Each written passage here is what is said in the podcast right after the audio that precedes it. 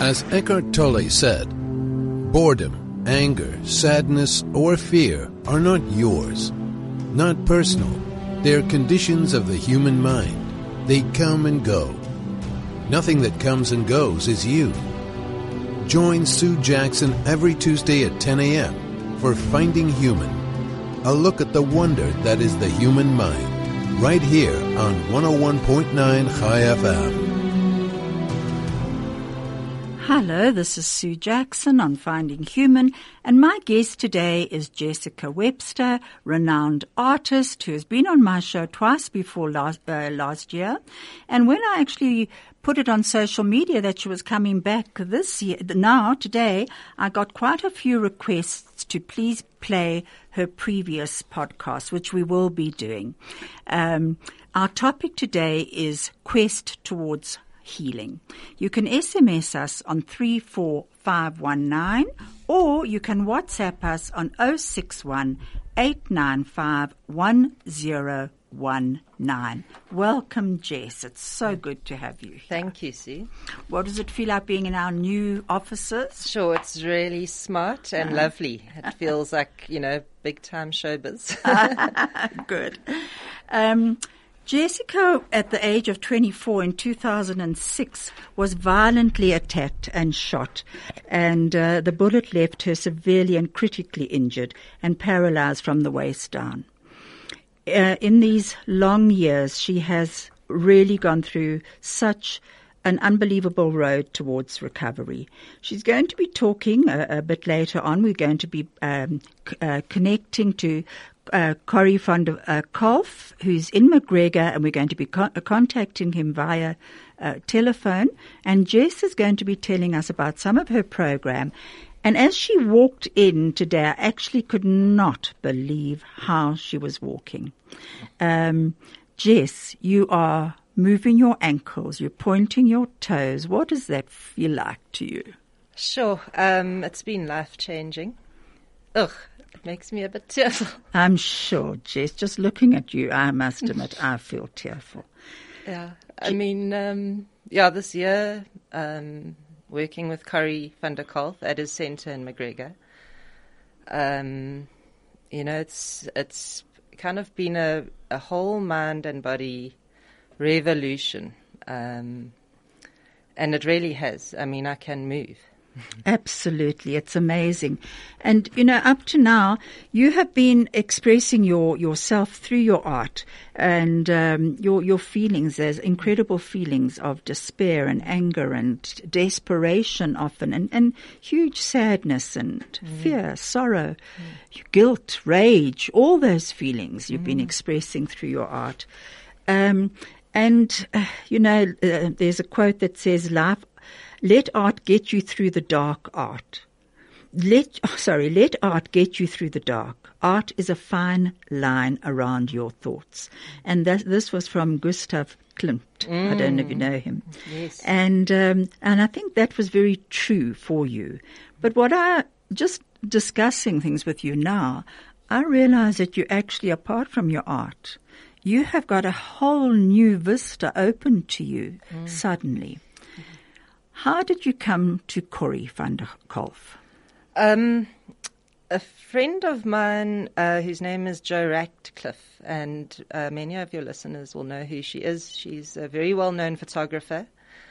Um, I was doing some work with her at Wits University, um, and Jo's always been a, a kind of a real inspiration to me as an artist and as a woman. A very strong, beautiful character. Anyway, um, it was during this work we were doing that she went to a yoga class and had a spinal stroke and was left paralyzed from the, her thoracic region, so Good from, heavens. from her chest down. Went and did, went to hospital, did the three months rehab, was quite severely disabled after that. Um, and thinking, is this my life now? You know, she was a photographer who was tramping all over the bush through Angola, and it was all lost. Anyway, she heard about Corrie. I'm actually not sure how she heard about him. And she went and uh, stayed with him for 12 weeks and just said, Jess, you've got to get to McGregor. Come and have, I'll pay for you to have a consultation with him. So I flew to Cape Town and went through to McGregor and had the consultation with Corrie. He said, You should be walking. I said, Oh, yeah, I know. Well, you know, I've been cracking on this thing for 12 years. He said, You should be walking. Um, anyway, the point about Jo Ratcliffe is as I arrive in McGregor, she arrives as well in her car and jumps out walking. Good heavens. Um, And what was her prognosis before then? Well, that she was going to be a paraplegic um, from the chest down, so no stomach muscles. Um, and indeed, she was extremely weak. Now, today, she's boxing. She can jump in the air, you know, she can walk. Um, and that's just been incredible to see. Um, what an inspiration for you then. yes, then I thought. When you really needed it right then as you arrived. Yes, well, then I thought, okay, this guy's onto something. Um, then Were I- you a bit skeptical initially?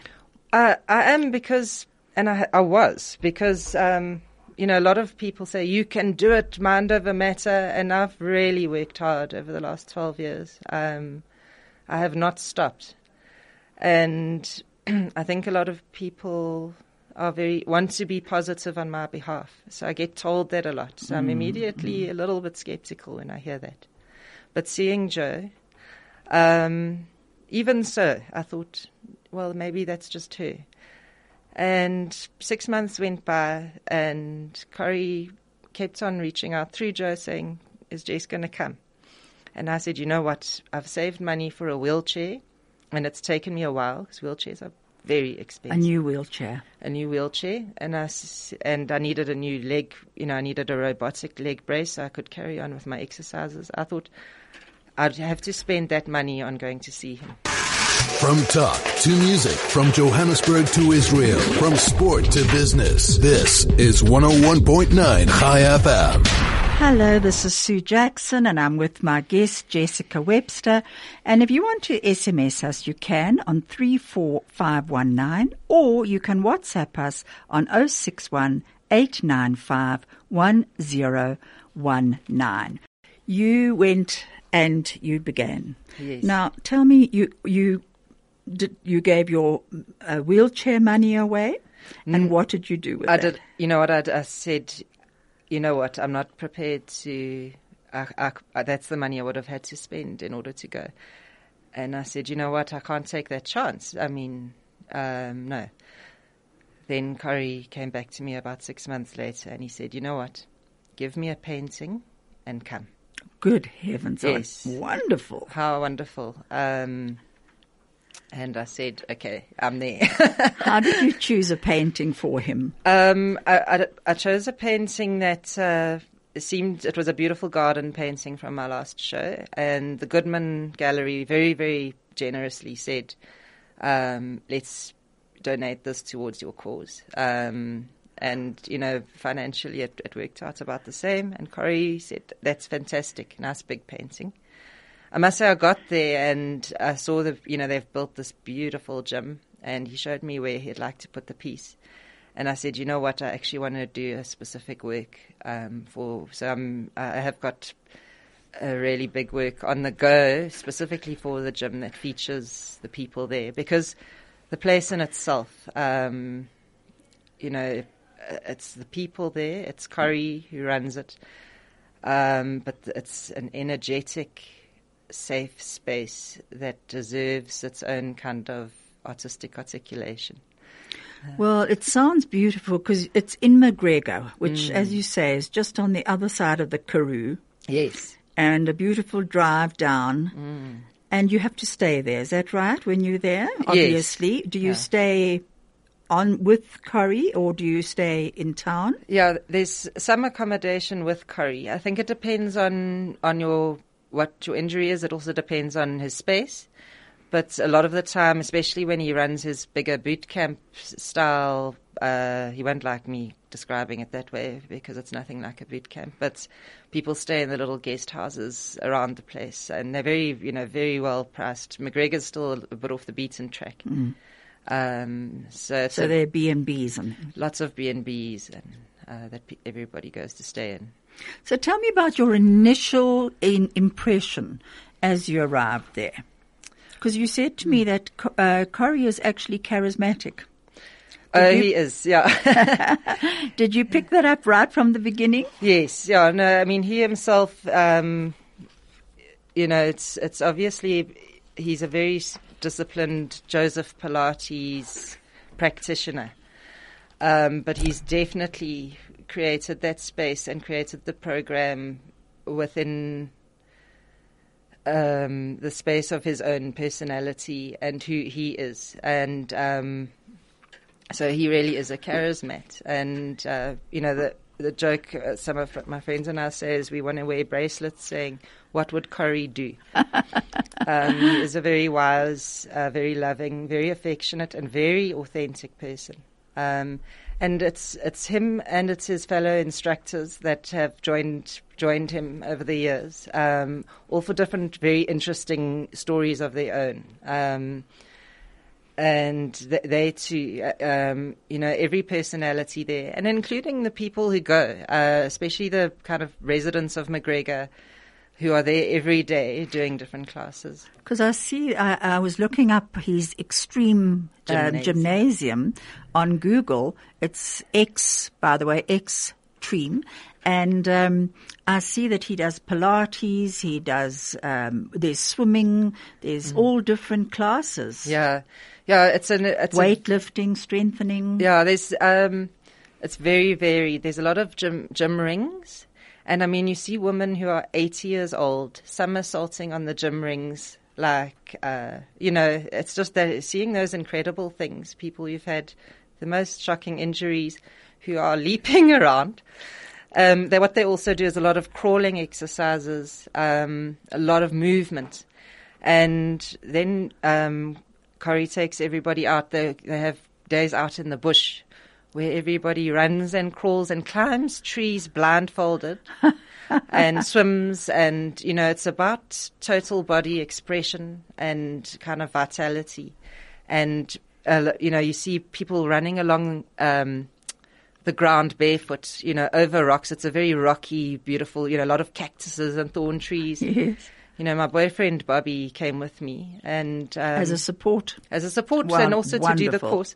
By the end of those two months, he was going for flat out sprints through um, the crags and the rocks. Good um, heavens! Yeah, I mean, it it really does transform you. And so, when you first got there, well, how does Corrie start? I think it, you know every person is individual. Nobody goes and just joins all the classes. Anyone who, who does join has at least nine to ten sessions one on one to be introduced to the very specific way in which they want you to move. I mean, we do all this varied movement, but it actually all comes down to one or two very strict principles of how you hold your posture. Um, and that has to become quite cemented before they allow you to go running off and jumping and somersaulting everywhere. I'm pleased to hear that. When did you first begin to notice an improvement in your own muscles? I think, you know, actually quite a while ago, um, one of their instructors, Matt, was here and did a few two hour courses with me during one week. And I'd always walked on crutches, leaning very heavily on the crutches and twisting my hip around. Um, after three sessions with Matt, I started walking on the crutches in a straight line, mm. not in a, a whole zigzag, twirly, whirly, mm. you know. Um, but once I was in McGregor, within three weeks, my left ankle and my left leg has been almost you know, it has. It's had a bit of movement in the hip, but otherwise been, you know, very pup. The ankle started pointing and flexing. Um, How amazing! And just that shift, you know. Mm. And again, they hadn't been doing serious weight training on my legs. It was fixing my posture and the position of my pelvis in relationship to my spine, opened up my circulation and opened up my neural pathways so that nerve action could get through to my feet. Um, and and this is the thing. No one before now, everyone had said, "You're paralyzed. Your legs are weak. We must work on your legs."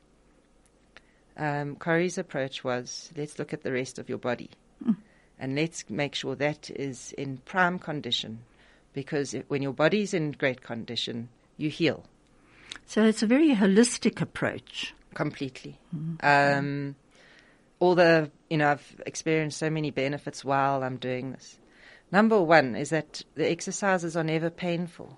It doesn't put me in pain, which a lot of my physio before, um, you have to kind of work through the pain and pain is your friend.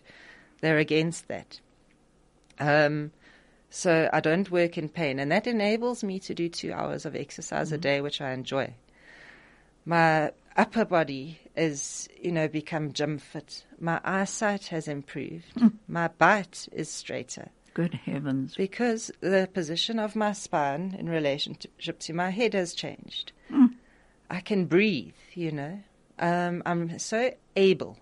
Um, I can lift things and move around things. It's amazing. Do you know, on one of the previous uh, podcasts, uh, interviews, you actually said that you you had enjoyed different physical exercises, but now you had to rely on um, your physical your physicality coming out in your art. But I'm seeing it really strongly coming out in you. The best part of your day. At the heart of your community. All the talk. All the music. All the news. Chai FM. Hello, this is Sue Jackson. My guest is Jessica Webster, and we're talking about a quest towards healing. You can SMS us on 34519 or WhatsApp us on 061 895 1019. Um, at about half past ten, we're going to be making contact with uh, Corey van der uh, Kolff in McGregor, and we'll be asking him questions. In the meantime, back to you, Jess. Tell me about your art. Your first art exhibition was, as I said, it was showing a lot of your pain, and it was dark, wasn't it? It was dark. actually the title of the show. It was at David Krut Projects in 2009. And it was called I Knew You in the Dark. Wow. And it was about how we do connect through trauma. Um, you know, there's darkness and there's um, a way of also reaching out to others through that and a sensitivity through knowing darkness. so, did you find that that healing actually came from reaching out to others? Well, that is what art is, you know, it's a mode of communication. A lot of people think that, uh, and for, you know, it is to a certain extent about the self and self expression and enjoying, you know, your self expression. But ultimately, I mean, if you take it to the professional route, it's less about the self and more about reaching towards others. Um, every time you exhibit your work, it's about those who see it and what you're saying to them. Um, And then your next exhibition was called Wisteria. a murderer, that was at, Oh, oh, sorry. At, at Goodman, and then Wisteria. Okay, Yeah. so it was murderer, then then Wisteria, and that was that. It was it gave a different message, didn't it? Yes, each show kind of focuses on different aspects. Um, it's it's been my work has been uh, very dark, uh, and to the point of actually being painted in black and uh, greys, um, with very subtle color. I mean, there's its own beauty in that, um, and very soft, very very very delicate work. And now, Jess, what has changed for you? Well, I've I've decided to be more radical. Um, you know, I'm looking at land and the environment, and the notion of um, desire in in land, um, how how we hope to possess it, and I think um, a lot of the debate around land comes from a lot of our feelings of ownership, especially you know the the Kruger Park, and we we have a spiritual connection to the land that may feel under threat, and yet we need to to offer it up, and we need to share. Um, so I'm I'm looking at the notion of desire in relationship to this, and the beauty of land. So there's bright color, there's very big canvases. Oh, that's wonderful. Um, and it's a lot of fun. There's quite a lot of humor in it. Um, so that has changed. that sounds wonderful. At this stage, I must actually just say that you were doing your PhD on philosophy of art uh, last year, and you are now a doctor, Yes. Dr. Jessica Webster. Yes. Well done. Yes. And what are you doing with that doctorate now? Um, I'm at the moment. I'm doing some master's supervision, so I'm focusing on my painting and on you know my Pilates program, which is its own new PhD. So I paint and I do Pilates and I work with master's students, which is wonderful. At Wits. At Wits, yeah. Oh, wow. Mm. So you are really, you're using your all-round talents, aren't you? I try, yeah.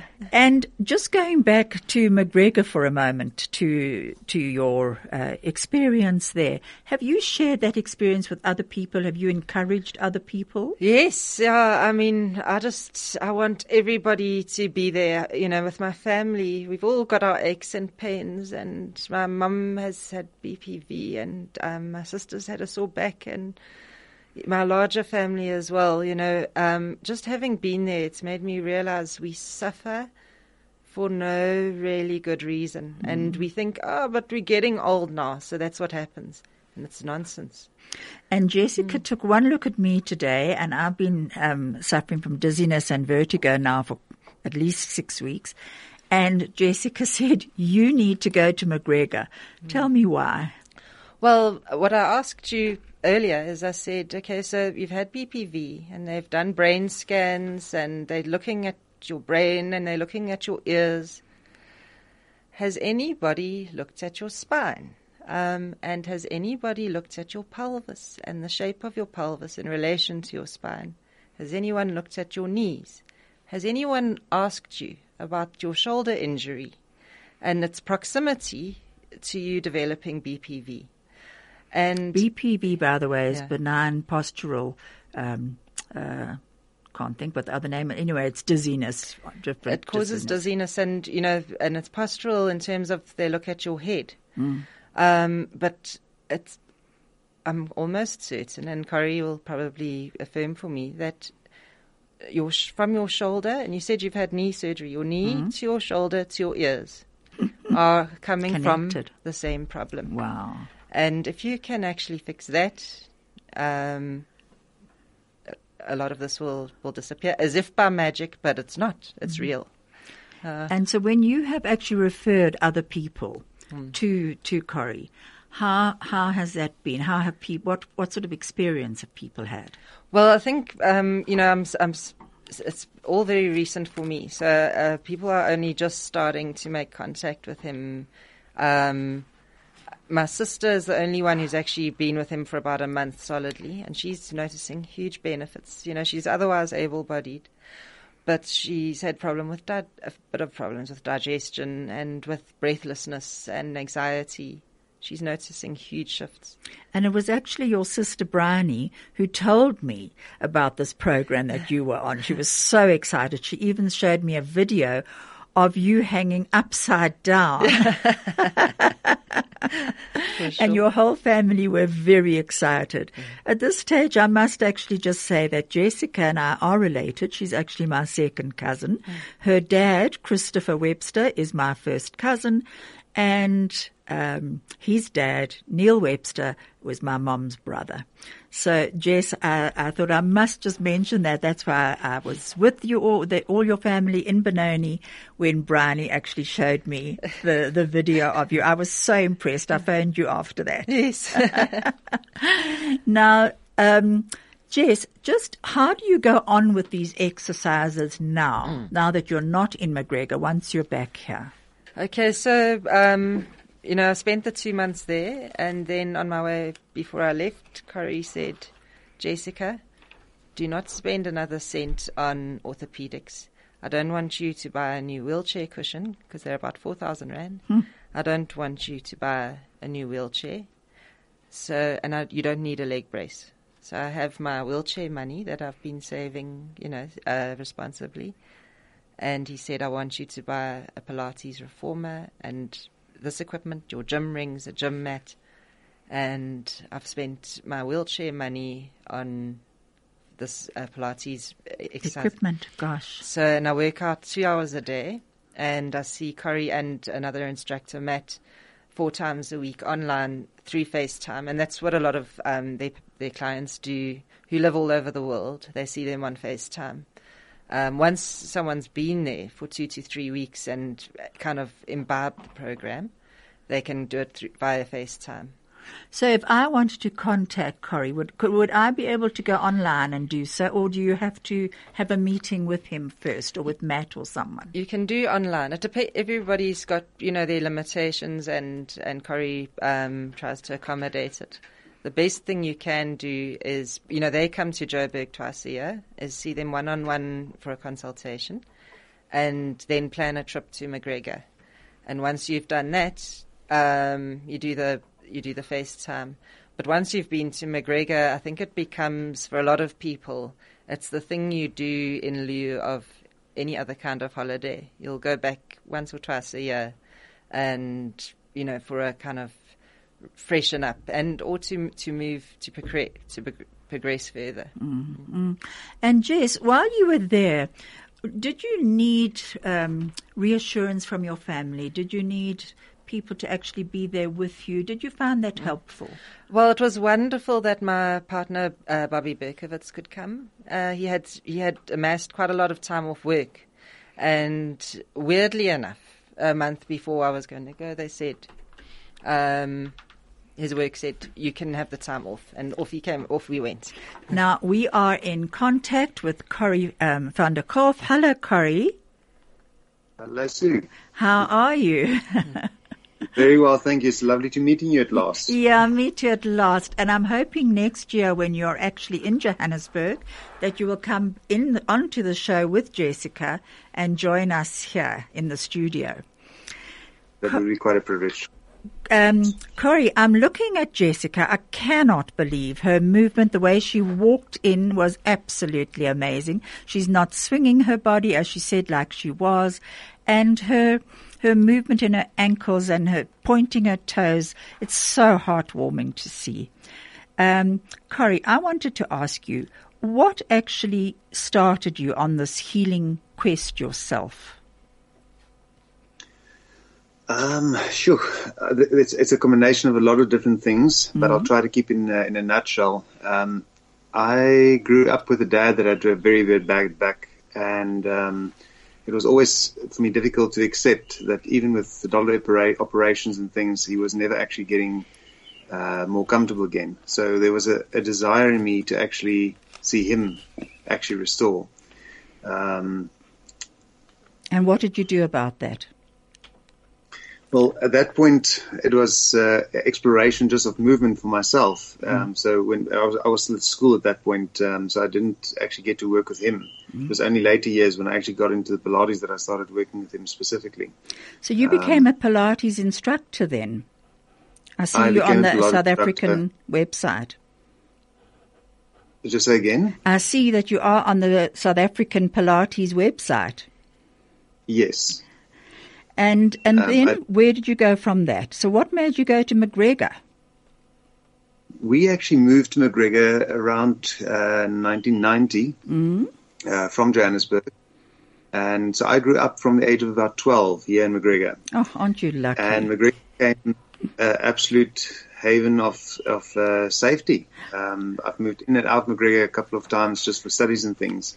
But this is where I feel at home. That sounds amazing. Now, I was looking at your Extreme Gymnasium website, and I see it says that your aim is to fine tune the body, to challenge the mind, and to promote health to ensure the ultimate lifestyle. Do you believe That's this correct. is what Jessica is working towards? This ultimate Absolutely. lifestyle and healing. And yeah. wh- how has it been for you working with her? An absolute blissful joy. Oh wow, that's so good to hear. Jess, do you want to? It's wonderful to work with, with somebody that actually uh, embraces it. Mm. That's the best way I can actually put it, because she actually embraced what we are doing, and her body is responding. And I'm sure you noticed her absolute courage. Absolutely. Jess, what would you like to say to Corey? Oh well, um, see you later, Corey. we'll be online for for another class. Um, well, I mean, Corey, Corey and Matt have changed my life um, so quickly. um, you know, it's kind of spun me around, and in a way that also feels so familiar. I can't believe I wasn't doing this. It feels like I've always, I feel like I've come home in a way. So when you first met Corrie, did you actually feel as though you knew him? Was there a connection? Yes, totally. As I think there is for everybody who meets Corrie. Oh. um, So Corrie, I've got to meet you. no, you do. Yeah. You're having a laugh there. When after this went on social media that I was having this program and uh, that you were coming on as well, I have had a few questions about whether you treat autoimmune diseases, for instance, multiple sclerosis. Uh, what about um, other uh, autoimmune diseases? Can you tell me Yes. how you, what sort of treatment, well, the success stories of, of your treatment? There is success stories. I'll be honest and say that I don't actually, uh, even on, on our website, you'll see that we don't actually share success stories because no, these all right. things are know, personal. uh, But I didn't in, mean that. I mean, it, yeah, I didn't mean Sorry. to break confidentiality. I actually No. meant, do you, have you had success with autoimmune diseases? Yes, we have. Um, and the way we approach these kind of diseases are exactly the same as I would approach any normal training program. That's that's quite often where, where people um, misunderstand what we do. Is they, they quite often think that we uh, come in with this very specialized approach, and in a sense we can make it very specialized if, if I really have to. But the basic sometimes works better than anything else. We our bodies were designed to move in a certain way, and when we lose that way of movement, everything starts deteriorating. So I don't try to uh, create something new. I try to actually take it back to the blueprint. So, in other words, when a lot of us say, well, you know, it's age, and we sort of put it down to that, and that's our, our excuse, what do you feel about age as a number? There's absolutely no difference between the capacity in restoration and movement between a 16 year old and a 90 year old body. Wow, No that's difference. that's amazing to hear, quite honestly. And then a few other questions came through about Parkinson's disease, which obviously you say that you would treat them all the same. Um, Correct. and w- would they come and, and stay with you or in McGregor, or would they do it online? How how would you manage that? Um, ideally, I would uh, prefer to see the person obviously in the in the in the interim or the, the, the startup phase, first person here in McGregor.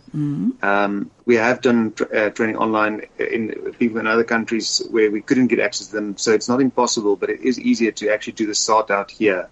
So then people would come and stay here for at least uh, a couple of weeks, uh, sometimes even a couple of months, especially depending on, on the severity of their condition at that point. And we would start implementing the program and get to know the program. And once they actually know the program, then they can continue wherever they are, either um, online or with homework programs that we would actually then give them to work with. And how often do you come up to Johannesburg? Do you actually see people when you're in Johannesburg? Um, I come up as little as possible. but when do, yes, I actually would normally then see a couple of people on that side. Um, but the the ideal is that, that people would actually come here because here I have my full facility where I can actually implement the different components that is necessary. So Um, obviously, we are sorry, go on. sorry.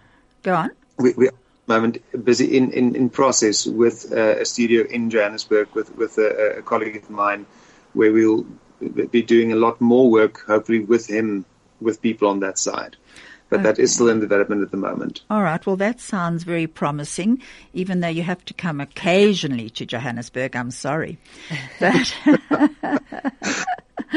now, the other question that came through was um, children and techniques to be used with children, especially, you know, every second child at the moment is being uh, diagnosed as attention deficit, um, obsessive compulsive disorders. Uh, that a lot of them are being um, diagnosed with anxiety and fears. Do you work with children? We do, yes, starting literally at uh, pre-birth. Good heavens. Um, if, if a lot of those things that you've just mentioned literally start, unfortunately, with the parents. That's uh, that's one of the most important things I think we as a as a society have to take responsibility for.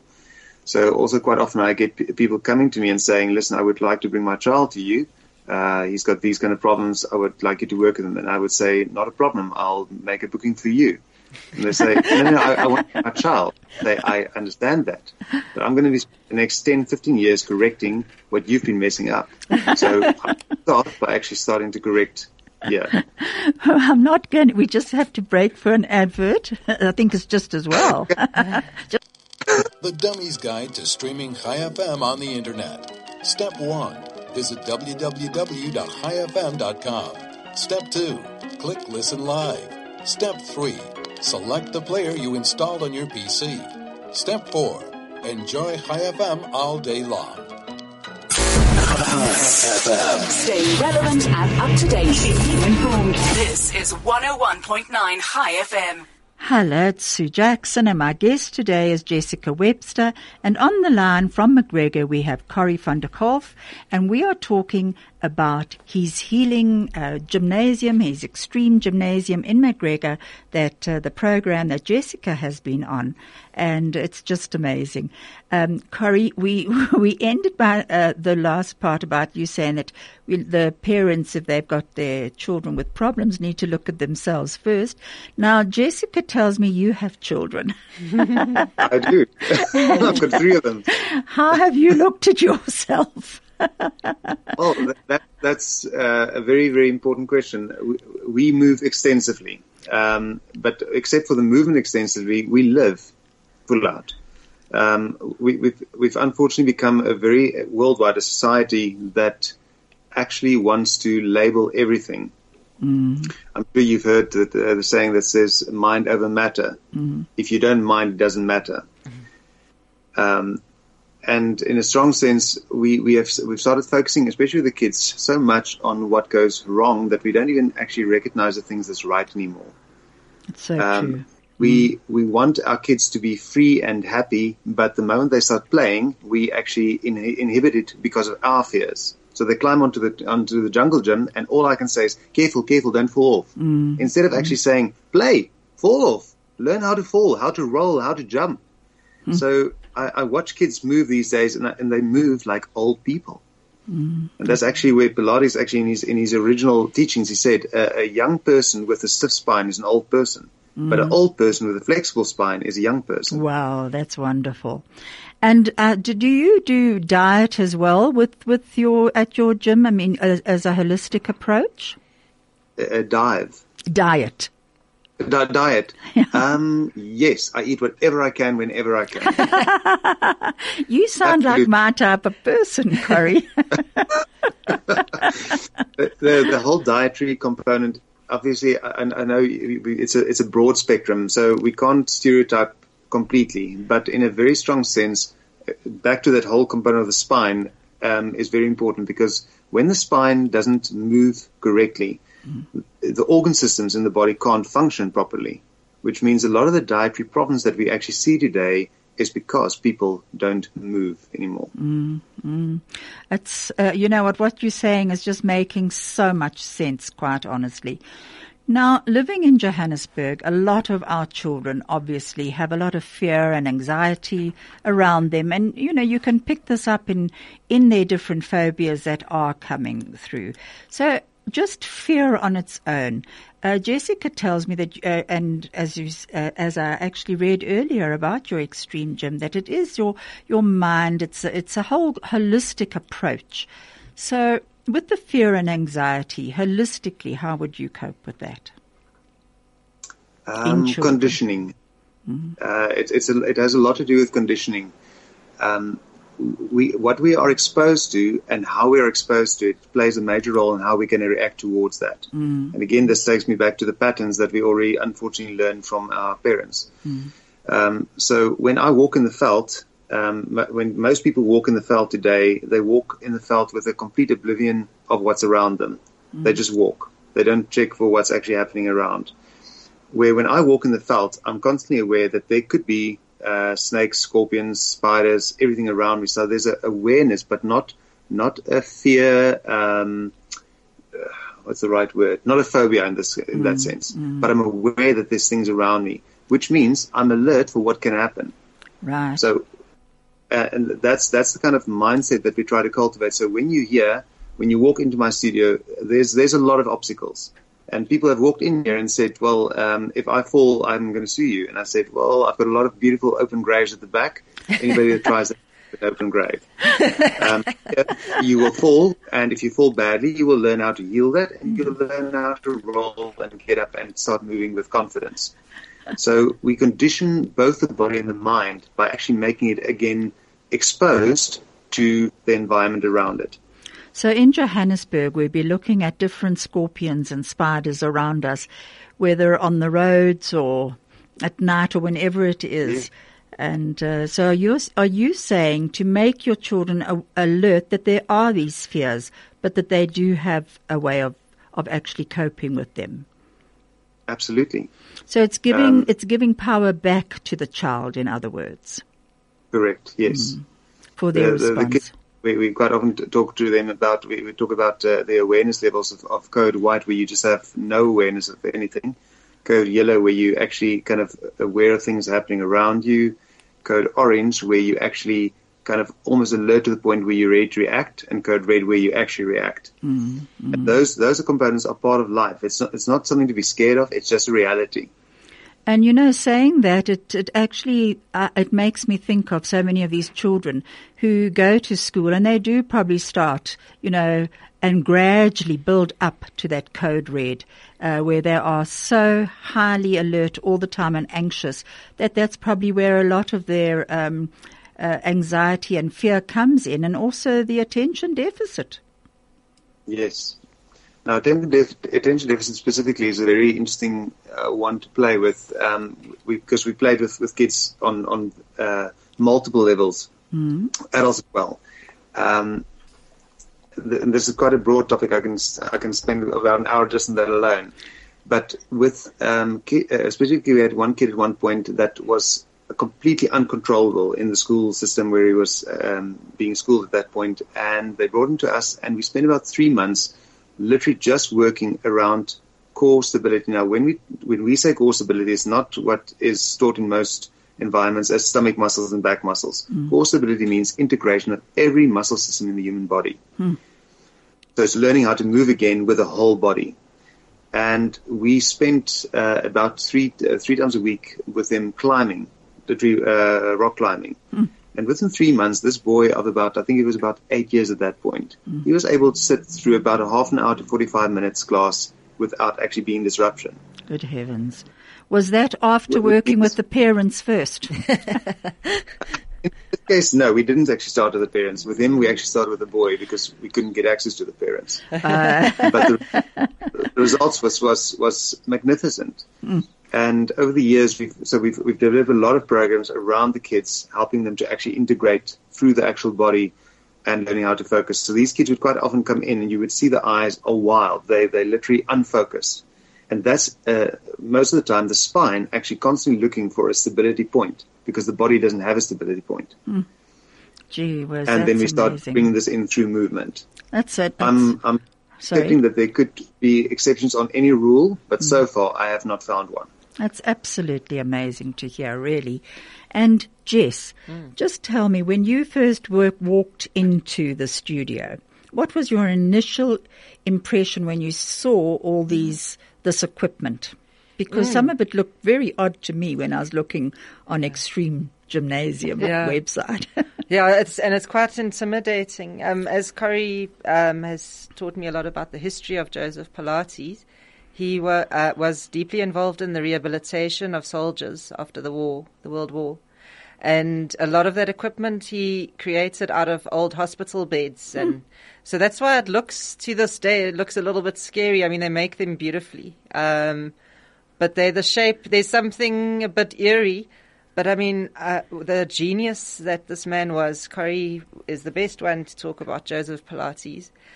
But the machines that work every single muscle of your body, um, and you can focus in on a single muscle, and and um, or you can focus on that muscle in relationship to another muscle, and every machine gives hundreds of possibilities for doing that. That's Um, amazing, isn't yeah. it? And and Corrie, what uh, what Jessica actually said was that she never felt pain, contrary to the way she'd been taught to move before to get her muscles going, which which she was often in a tremendous pain. With your um, techniques, she was not in pain. Why why is that? we only work in the range the body is ready for or comfortable with at that point. When I start working into a pain range, the body goes into resistance almost immediately. We, we don't want to be in pain. The, the pain is basically a warning sign or a it's, a it's a conversation. It warns me that the body is saying it's not in a happy place. So with the rehab program, if I actually push the body constantly into such agony that it actually revolts against the, the actual rehab, then there's actually no purpose. Mm, mm. So the, the way we work is working with the body and literally just on that fringe where we basically feel that we're actually pushing beyond the, the current boundary, but not to a point where it actually resists me again. Corrie, we've just got to go to advert, and I've just got to read out an advert. So just stay on the line, please. A frequency like no other. 101.9 Chai FM. Hello, this is Sue Jackson, and my guest today is Jessica Webster in the studio, and on the line is uh, Corrie van der Kolff, and we're going to go back to him in a moment, but I just want to tell you about Raymond Ackerman, who's the founder of Pick n Pay, and what he said. He said, giving back to the communities from where we drive our business is good business, and that is the foundation of Pick n Pay. By upgrading our stores and our offering, we are constantly giving back to our communities. Now, Pick n Pay in Killarney has undergone a massive facelift, and they want you to be part of the launch. It's this Thursday with massive prizes and special deals that put Black Friday to, sh- to shame. Clear your calendar from 8 a.m. Plus, your favorite Chai FM teams will also be coming to you live from Killarney Pick n Pay. Come on down and join us for the outside broadcast. Don't miss it. We can't wait to see you all there. Corrie, back to you. Corrie, I'm back with you. I don't know if Um, you yeah. heard that advert. I did. Well, I, you're certainly- not able to be there yet, but I'm on my way. As long as you're on your way, we'll wait for you. Jess, what would you like to actually say to Corrie at this stage? Um, actually, just something practical. There's this beautiful radio station, and we're in the studio. There's uh, these swivel chairs, very nice office swivel chairs that I'm sitting on, and I've been swinging around this whole time, from side to side like a child. And it, it occurred to me about 10 minutes ago that my knees are bent and the only part of my body that is touching the ground are my toes. And I'm using my legs to swivel side to side and twirl around while this whole conversation Fun. goes on. And she's looking very relaxed. And, but that, you know, and this is what is so amazing about this program is you think something's going to happen and I'm going to be like, wow, this is a miracle. It's not how your body heals. Your body, when it suddenly can do something, it just goes and does it. And today's progress, every day there's something I just realize suddenly I'm doing that I've, and I'm suddenly surprised. Like, well, look at how your body doesn't say, hey, look at me. Your body just does it. and here I am swiveling using my toes and I'm not moving my upper body or my upper legs even. It's my, it's my calf muscles, it's my toe muscles, and I'm having a, a lovely ride. And um, that's what I'd like to say to Corrie. That, that's that's today, Corrie. I mean, I'm fighting broadly. From year to year. So when you're in our studio, you can also swing from side to side, Corrie. Just Definitely. is there, you know, we just we're going to be wrapping up shortly, but just tell me, um, you just tell me a bit about Joseph Pilates. Uh, he was ahead of his time by leaps and bounds. Um, the world, unluckily, wasn't ready for what he actually had to offer. Um, he was a visionary. Um, he started out as a very, very sickly child, unable to actually even partake in sports. And at the age of seven, uh, this is according to history, he got an anatomy book from an uncle who was a physiotherapist, and he started studying his body. And but from this, eh, this this young boy actually embraced life. and he started literally exploring the world of movement. And Mm. uh, they say that he actually fused the philosophy, Eastern and Western philosophy on, on exercise, Wonderful. which meant that he, he wasn't bound by who said what. He wanted to find what was possible. So he uh, actually broke the boundaries of what came before. down, definitely. Yeah. We've got an, uh, a WhatsApp that's just come through. It says, such an inspiring program, Sue. Jessica's uh, elation in her improved ability is palpable. We've just looked online at her art. Extraordinary. Thank you, Sue, Jess, and Corrie. Thank you. That's a lovely one. Thank- Corrie, we're going to have to wrap up now. Um, uh, Craig is telling me to, to wrap up, but it's been so good having you online. Thank you very much for being here. And I just want to actually um, say to you that your profession is not what brings home your weekly paycheck. Your profession is what you're put here on earth to do with such passion and intensity that it becomes a spiritual calling. And this was from Vincent van Gogh. And I completely agree. Jess, what would you like to say to Corrie before we end? Um, yes, I've got an online class with Corrie later this afternoon. But Corrie's on his way up to Joburg and he's going to be here next week, um, working with me and doing consultations. I think if uh, any of your listeners are keen, they should. I don't, Corrie, sorry, I don't know actually what your schedule is like or your bookings might be quite hectic, um, but This this one is full, but uh, Oh, okay. more than welcome to actually at least contact, and we can actually at least then chat from there on for future possibilities. For anyone wanting to know more about Corrie, please go on to Extreme Gymnasium, X T R E M E, Gymnasium on Google, and you'll get his phone numbers there and you can contact him. We have to wrap up now. We've actually got a song that's going to be ending. It's, it's Jakob Shwekey, I Can Be. This doesn't come through on podcast, so if you want it yourselves, please do so.